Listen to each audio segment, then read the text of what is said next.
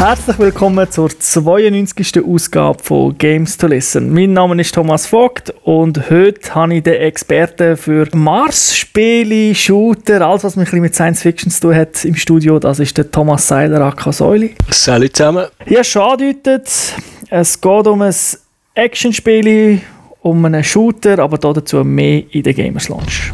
It was supposed to be a drill job in Bradbury Canyon. It was an accident, that's all. Darius Mason? Yeah. The job's inside. Bring whatever equipment you need. Okay, Sam, let's get to work. Initializing startup protocol. These look like old Marauder ruins. Something doesn't feel right. Thank you for opening the seal, Mason. Adam Hale. Yes. Darius? Damn it. This is my fault. My children, the true masters of Mars. This is a power I've promised you. To lead you out of exile. To claim what is rightfully yours. Who will stop us? Let's do this. Der erste Teil von dem Spiel, das wir heute werden besprechen, haben wir vor ziemlich genau zwei Jahren schon mal angeschaut. Es war beim Säuli ein Top-Spiel. Auch mir hat das eigentlich einigermaßen gefallen. Es geht aber jetzt um einen Nachfolger. Das ist Red Faction Armageddon. Das ist ein Third-Person-Shooter von Volition Incorporation gemacht. Publisher ist THQ. Es gibt es für PC, für PS3 und Xbox 360. Gespielt hat es der Säuli wie üblich auf der PlayStation 3. Rausgekommen ist es am 10. Juni bei uns in Europa 2011 und das Spiel ist ab 18. Vielleicht kurz so einen kleinen Überblick, um was das geht in der Story.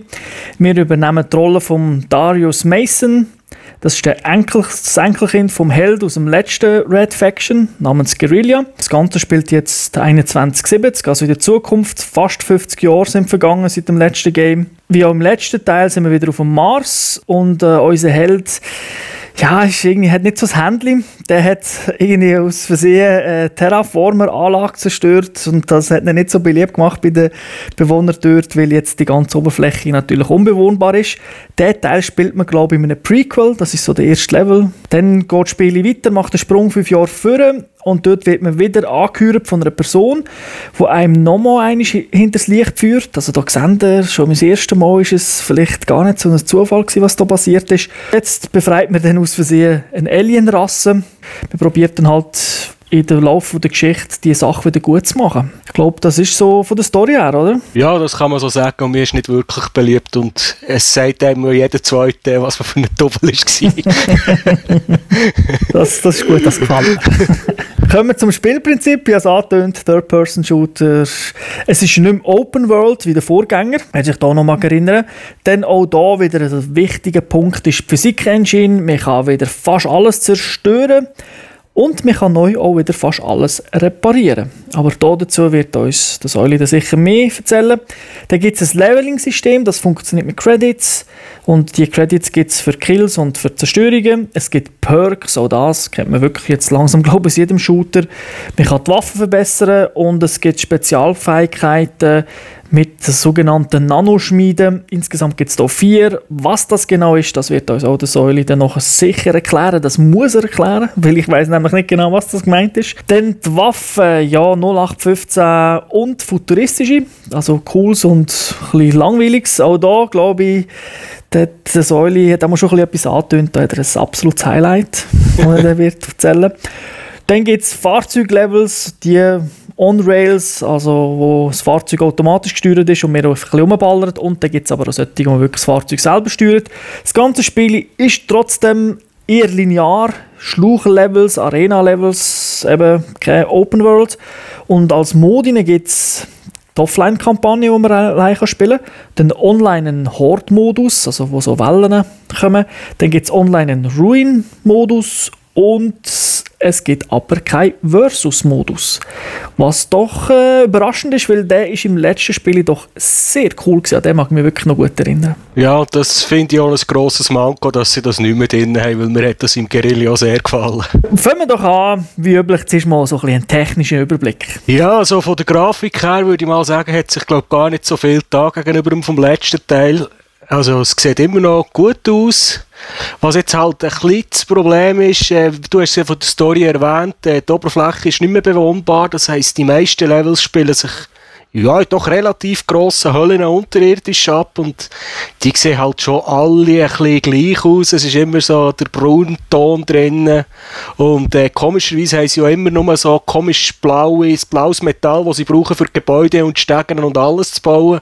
Das ist, ja, äh, sieht nicht wirklich, irgendwann einmal ist immer ein das Gleiche. Gegen Schluss kommt man dann also in eine coole Lava-Welt und dann hast du noch so Rottöne und Schattenwürfe und so Zeugs drin. Das sieht dann wieder recht cool aus, aber man braucht halt ein bisschen Geduld, bis man dort herkommt. Da möchte ich gerade mal wissen, bei der Physik, wie ist das da im zweiten? Weil im ersten mag ich mich noch erinnern, dort hat man können, sagen wir, einen Turm jetzt gehabt, da hat man dann können sprengen, aber nur so weit, dass er noch nie umgekehrt ist und dann hat das Material hat aber wie geschaffen in der Zwischenzeit und dann ist er vielleicht fünf Minuten später ist er umgekehrt. Wie ist das da? Durch das, dass man jetzt nicht mehr Open World Levels hat und nicht mehr fünf Minuten am gleichen Ort bleibt stehen, ist, fällt dir das nicht so auf. Okay. Aber äh, wenn man jetzt zum Beispiel irgendeine Stütze geht, fortsprengen oder fortballert, dann hörst du eben auch, wie das Material arbeitet und wie es dann plötzlich einmal zusammenbricht. Also, äh, es ist sicher nicht die beste Idee, wenn man einfach drunter bleibt stehen und wartet. Also das Element haben sie schon beibehalten, aber eben durch das, dass man eher sich im Level ein bisschen vorwärts bewegt, macht man das Zeug schneller kaputt. Also das typische Beispiel ist halt auch, äh, es hat irgendwo eine Brücke, der Gegner kommt auf einem zu, Sprengladung vorschmeißen, Brücke sprengen, alle fallen runter und dann nimmt man die, den rechten Arm führen mit dieser Nanoschmiede. Und das ist eben das coole Teil, wo man alles kann flicken damit. Dann gehst du her, flickst die Brücke wieder und laufst weiter im Level. Ah, das ist cool. Man kann trotz allem doch recht mit der Umgebung spielen. Und das ist schon ein wichtiges Element, wenn ich würde sagen, das zentrale Element von diesem Spiel. Und wie äh, tönt das denn so? Ja, eben die Gebäude, wo man wo, wo knirschen und knacken, kennen wir schon. Die Waffen, die man zur Verfügung hat, die tönen halt so wie eine, wie eine Schott, die tönt wie ein Sturmgewehr tönt und bei den futuristischen Waffen, die man, dann, wo ich später noch erkläre, ist es ein bisschen schwierig einzuschätzen, wie die wirklich würden tönen. Aber äh, es kästelt doch recht, also, und man hat da ziemlich grosse Fights, aus denen er immer links und rechts klebt. Es kommt also noch recht gut über. Hat es auch Sprachausgaben? Ja, es hat in den Cutscenes natürlich Sprachausgaben, wo er auch die eigene Person auch selber redet und wir haben so ähnlich, wie man es aus dem Portal kennt, so einen Sidekick dabei. Das nennt sich hier irgendwie, es hat Sam abgekürzt, was es ausgeschrieben ist, weiß ich nicht. Das ist im Prinzip das Computermodul, das man im Arm inne hat. Das ist so ein bisschen das Navigationssystem und der Klugscheisser, den man dabei hat mit einer Frauenstimme. mit der hat man doch ab und zu auch ein bisschen Wortgefecht, weil sie dann sagt, ja, wenn wir jetzt dort her wollen, wir steht und dort durch und dann sagt der Typ so, ja, lass mich raten, es hat sicher tausende von diesen Käfer dort unten. Und dann meint sie so cool, nein, nein, sie haben erzählt, sie um ein paar hundert. und äh, das lockert das Ganze doch noch recht auf zwischendurch. Wie ich schon gesagt habe, mit denen, es kommen ja wirklich hunderte von diesen Gegnern und die sind... Äh, alle zusammengenommen kommen sie wahrscheinlich auf einen IQ von 10. Also sie grösstenteils wirklich strunzdummes Kanonenfutter.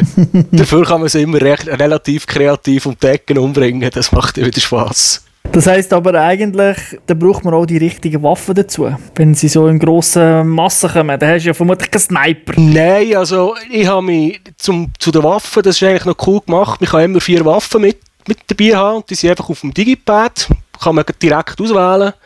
Und dann habe ich dann relativ schnell auf ein Waffenset eingeschossen, wo ich gut damit umgehen konnte. Das ist die Klasse, das klassische Sturmgewehr, das war immer eine gute Waffe. Gewesen. Dann hatte ich den Hammer dabei für äh, Melee-Attacken, weil das halt recht Schaden anrichtet. Und dann die coolste Waffe vom ganzen Game, die Magnet Gun, die habe ich auch immer dabei gehabt. Mit der kann man im Prinzip äh, zwei Magnete irgendwo herballern, die einander anziehen. Mhm. Das heisst, äh, wenn jetzt irgendein grosser Gegner da ist, ein Magnet auf einen Gegner, das andere auf ein Gebäude und dann wird das Gebäude aufgeschmissen. Okay. Oder die kleinen Gegner an den Kopf zapfen und irgendwo auf an die Wand und dann spickt es ihn fort. Da kann man wirklich recht kreativ sein. Das hat wirklich, wirklich Spass gemacht. Als vierte Waffe habe ich meistens noch einen Shotgun, ein Rackrohr oder Granatwerfer dabei für, für die grossen Gegner. Aber es gibt schon mehr als vier, he? Ja, ja, also wir hat noch, eben, es gibt noch Pistolen, so wie Magnum, so Mini, also Maschinenpistolen, dann, was man aus dem Guerilla kennt, die Sprengsätze, die man kann spicken kann und dann äh, in Reihenfolge explodieren. Dann hat es irgendwie Waffen, die nur Gebäude kaputt machen, Waffen, die nur auf, auf biologische Gegner gehen. Aber ich muss ehrlich gesagt sagen, da habe ich Von denen habe ich gar nicht alle ausprobiert, weil ich irgendwann eben mein Waffenset zusammen hatte, wo ich problemlos durch, durch alle Gegner bin durchgekommen. Und die Waffen werden auch gelevelt? Oder sind die von Anfang an gleich stark immer? Die sind eigentlich gleich stark, aber mit dem, mit dem Credit-System, das du erwähnt hast, das heisst, für jedes, alles, was man zerstört, gibt es Geld, äh, in gewissen Gebäuden liegt Geld umeinander, kann man halt auch Perks freischalten, dass man zum Beispiel auch für Kills direkt Geld bekommt. Und dann kann man halt die Waffen in dem Sinn verstärken, dass, da heisst zum Beispiel explosiv machen, machen mehr, machen mehr Schaden, oder du kannst so viel, so viel Munition mehr mitnehmen, das sind auch die Perks, die man kann, kann kaufen kann. Dann schaust du natürlich schon, dass man das kauft, was für, für das Waffenset, das du dabei hast, auch Sinn macht. Dann habe ich am Anfang da die Nanoschmiede erwähnt, aber selber nicht genau gewusst, was das ist. Ja, auf Englisch heisst es Nano Forge und das ist einfach, wahrscheinlich einfach, das ist so das MacGyver-Messer, hätte ich gleich gesagt. mit dem kann man wirklich den Arm ausstrecken und vor sich herlaufen, kommt so ein Strahl raus und mit dem wird einfach alles geflickt, was, ihm in den Weg kommt. Das ist so eine Fähigkeit, die man von Anfang an hat. Später kann man dort auch freischalten, dass man, das braucht man noch im Level, dass man so eine Art wie HGS kann schmeissen für äh, weit entfernte Objekte zu flicken. Also zum Beispiel steht man irgendwo am Abhang, also an einer, an einer Klippe, und oben dran ist ein Lift und dann muss oben der Generator flicken, dass man mit dem Lift fahren kann. Mhm. Dann braucht man das dafür. Und dort hat man auch noch Spezialfähigkeiten drauf, so wie eine Art äh, eine Schockwelle, die man vorne rausblasen kann, die einfach Gegner umhaut. Es gibt noch so eine erweiterte Shockwave, da sind die Gegner schwerelos und hängen einfach hilflos in der Luft. Da kann man sie gemütlich ausknipsen. Was ich später recht nützlich gefunden habe, die Schockwellen mit der Schwerelosigkeit und die anderen zwei Sachen, die muss man übrigens kaufen. Also kann man durchspielen, ohne dass man die freischaltet. Ist ein Schild. Das gibt einfach so eine Halbkugel, wo man innen drin relativ gut geschützt ist und jeder Gegner, der reinkommt, nimmt automatisch Schaden. Und äh, Berserker-Modus, den ich, den habe ich glaube gar nie gekauft, hat man noch freischalten Du hast ja gesagt, es ist eben nicht mehr Open World, aber jetzt, von dem, was du erzählt hast, wirklich so der gleich groß. Ist der Level ist der in dem Sinn offen? Das heißt, ich kann jederzeit auch wieder zurücklaufen in dem Level oder äh, wenn ich einen gewissen Punkt erreiche, dann geht hinter einem Mauer oder ein Wand zu, dann ist fertig. Es gibt beides. Also es gibt Levels, die komplett offen waren. Und dann, wenn man am Schluss fertig war mit dem Level, hat es geheißen, los, jetzt drück, kannst du eine Taste drücken und dann geht es weiter. Oder du kannst noch rumlaufen, Zeugs zusammensammeln. Mhm. Und bei anderen haben sie wahrscheinlich äh, aus dreibuchtechnischen Gründen, so mit Bo Bossfights und so, bist du mit denen schon auf ein relativ kleines Areal beschränkt, bis zumindest mal der Fight fertig ist. Und bei gewissen kann man dann wieder zurück und bei gewissen geht es halt von der Story her, macht es keinen Sinn, dass man dort wieder zurück könnte. Also von dem her gesehen ist es wirklich eine Mischung zwischen Schluchlevel und Arena-Level, kann man so sagen. Und die Arenen sind dann teilweise wirklich recht gross. Wie ist denn so der Eindruck, das Feeling, das du hast? Du als grosser Fan vom ersten Teil. Ja, grosser Fan. ich habe das Spiel wirklich ich habe es cool gefunden, weil halt der Humor kommt gut rüber und äh, der Arm, der Darius, der wird wirklich die ganze Zeit angefickt von seinen Kollegen und vor allem am Schluss, wenn es gegen Bossfight zugeht, einer von seinen Kollegen, der nimmt immer hoch, we sagt so, weißt, wenn man mit einem Meissen unterwegs ist, dann passiert einfach nicht das Schlimmste, das ist einfach noch schlimmer, oder? das mit euch ist es wirklich mühsam. Und da die, der Bordcomputer, den man dabei hat, der, der macht es wirklich auch, auch recht spaßig. Und ja, die Magnet Gun, die ist wirklich ein Highlight. Wobei, wir hätten es wahrscheinlich noch ein bisschen mehr können betonen weil man kann es nicht durchspielen. Also man wird nicht gezwungen, die zu benutzen. Aber die ist halt recht kreativ. Dafür, was, äh, was teilweise ein, ein Problem ist, war, ist halt auch das, dass man alles kann zerstören kann, weil man hat irgendwann eine Riesenwaffen, wie, wie so eine äh, Singularity Bomb heisst, das generiert eigentlich ein kleines schwarzes Loch. Und dann ist wirklich einfach das ganze Level und alle Stegen und alles sind fort alles kaputt und dann musst du wirklich zuerst wieder äh, zwei, drei Minuten lang musst du den Weg frei reparieren mit deinen Nanoschmieden, dass du überhaupt wieder weiterkommst im Level. Und du kannst dich natürlich auch verhangeln, weil du irgendwo einen Haken her schmeißt, explodiert alles um dich um, dann gehst du fünf Stegen ab und dann äh, musst du wieder alles flicken, dass du wieder auflaufen kannst. Also, das kann dich natürlich auch beschissen, dass alles zerstörbar ist. ja. Es bringt einem ja nicht um, es nervt halt einfach, wenn man dann wieder alles muss selber flicken muss, was man vorher kaputt gemacht hat. Wie so die Levels selber, eben, sind sie insgesamt gut oder abwechslungsreich? Ich würde mal sagen, nach einem Drittel vom Spiel äh, hört es auf mit der Abwechslung. Also mir hat, also bei mir ist es so gewesen, weil ich mein Waffenset hatte, wenn ich mich gewusst habe, wie ich mich bewege. Und dann habe ich mich einfach nur noch darum gekümmert, wie ich die Sache möglichst kreativ erledigen kann. Also es sind dann auch nicht die grossen neuen Levels drinnen oder so, abgesehen von den zwei, drei, wo man wirklich, wo man zum Beispiel selber ein Fahrzeug kann kann steuern Und äh, was mir auch noch gefallen hat, ist halt, wenn es auf einen Bossfight zukommt, dann ist es nicht so wie in anderen Spielen, dass man irgendwie mit einem Steinschleuder herkommt, weil man vorher alles verloren hat, sondern du, es, es baut sich auf und du kommst wirklich mit der geballten Macht, mit allem daran, was du hast und weißt jetzt, Jetzt geht es noch einmal richtig zur Sache. Du sagst es, Bossfights, da habe ich immer so ein bisschen Hassliebe bei diesen Spielen. Wie ist das da? Leuchtet denn da einfach das Rot, das man muss anschießen Oder hat, es irgendwie KI beim Bossfight? Oder wie, wie, sind, wie muss man sich die vorstellen? Am Anfang ist es eine kleine Herausforderung, wenn größere Gegner kommen. Äh, wenn man dann nicht mehr die kleinen, blöden, weiss ich nicht, Fliegen hat, sondern wirklich die größeren Möcke kommen. Und irgendwann hat man sich halt selber genug aufgelevelt und die Waffen so verstärkt, also die am Schluss kommen nur noch grosse Gegner und das kratzt sich eigentlich auch nicht mehr. Also der Schwierigkeitsgrad ist nicht besonders hoch. Also es ist nicht so, dass man am Schluss drei Stunden lang muss leiden muss, weil sie irgendwie den Schwierigkeitsgrad noch schnell in den Himmel aufgeschraubt haben. Aber es ist nicht so jetzt ein Bossfight, wie man es vielleicht aus klassischen Spielen kennt, man kämpft sich durch ein Level und dann kommt so eine kleine Cutscene, dann ist der Boss dort, es kommt eine andere Musik und dann ist man so wie eingeschlossen im Raum und muss jetzt einfach 5 Minuten, 10 Minuten gegen den kämpfen, bis man ihn geschlagen hat. Das nicht? Äh, der Endboss schon doch. Aha, aber die anderen ist, nicht? Das ist genau so. Und die anderen sind halt wirklich einfach grosse Gegner, die du in einer Arena innen musst besiegen in dem Sinn und dann kannst du dich ja frei bewegen. Du merkst natürlich schon, dass jetzt etwas Fettes kommt, weil vom Leveldesign aber die Cutscene und so ist jetzt nicht unbedingt gegeben. Und wie hast du den Multiplayer-Part gefunden? Ich meine, es hat doch Horde... Also der Ruin-Modus ist einfach möglichst viel kaputt machen. Der, der am meisten kaputt gemacht hat, bekommt am meisten Geld und hat gewonnen. das habe ich gar nicht gespielt, weil es mich nicht wirklich interessiert hat. Der Horde-Modus ist, äh, der spielt bis zu viert Koop auf einer Map und muss halt alle Gegner zurückschlagen und hat dazu aber meistens noch drei oder vier Ziele auf der Map, wo man muss schauen, dass die ganz bleiben. Also wenn der Gegner alle die kann zerstören, also KI, ist das Level auch vorbei. Klingt jetzt nicht so schlecht. Es sind irgendwie 35 Wellen, die kommen. Mhm. Und am Anfang fährst du irgendwie mit einer Pistole an und bis, bis irgendwie auf Level 10 bist, ist es gar keine Herausforderung. Ich habe einfach zu wenig Geduld gehabt, weil es mich zu wenig interessiert hat und weil es mich genervt hat, dass es keinen Versus-Modus gegeben Aber du hast gesagt, bei diesem Horde-Modus kann man auch sozusagen wie zwischenspeichern. Also es fängt nicht immer vom Level 1 wieder an. Nein, es, du kannst im Prinzip dort beim höchsten Level einsteigen, wo du das, das letzte Mal geschafft hast. Also du kannst beim 10 beim 11 weiterfahren dann geht es einfach auf bis 35. Es hat aber etwa 7 oder 8 Maps, also wer Freude hat dran, kann dort sicher Stunden verlochen damit. Mhm. Und eben leider, es ja nicht, den Versus-Modus, der ist ziemlich Ja, cool da ist jetzt leider gar nichts zu bieten. Darum ist für mich auch der Replay-Wert vom Spiel jetzt nicht so besonders hoch.